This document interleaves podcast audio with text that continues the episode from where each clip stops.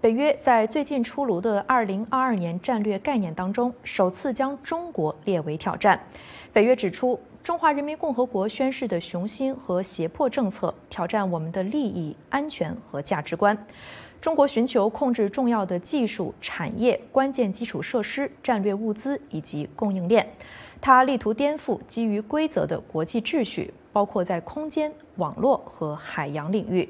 有关详情，我们现在来连线美国之音驻国务院记者站主任张荣香。嗯，荣香，对于北约在这个战略概念当中首次将中国列为挑战，美国国务卿布林肯做出了怎样的评价？早些时候，在西班牙马德里参加北约峰会相关会议的美国国务卿布林肯表示，美国将与北约联手应应，并且质疑中国所构成的越来越多的挑战，尤其是在网络安全的领域。布林肯下个星期预计前往印尼的巴厘岛参加二十国集团的外长会议，而中国外长王毅呢，预料也将出席。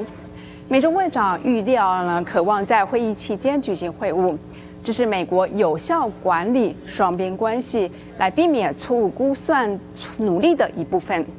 美国国务卿布林肯表示，中国啊，美国呢并不寻求与中国发生军事冲突，但是美国必须阻止中国企图改变国际秩序。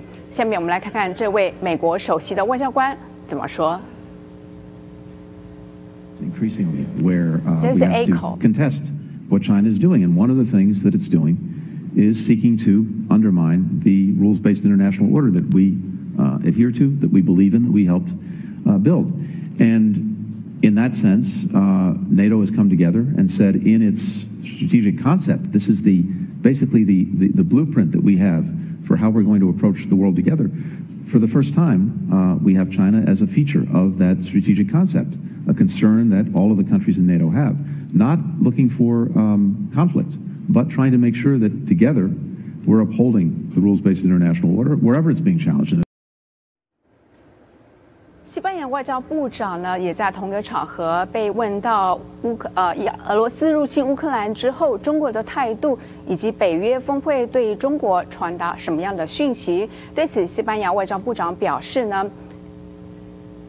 对此，中国外交 a permanent member of the Security Council, so their role must be to preserve world peace and stability. That's what we expect from China. So that's the main message from this summit to China. What NATO wants is peace and stability in the world, and we hope to cooperate with them. So it's to China to tell us if they want to engage with us in that way. 好的，谢谢荣祥在国务院的连线报道。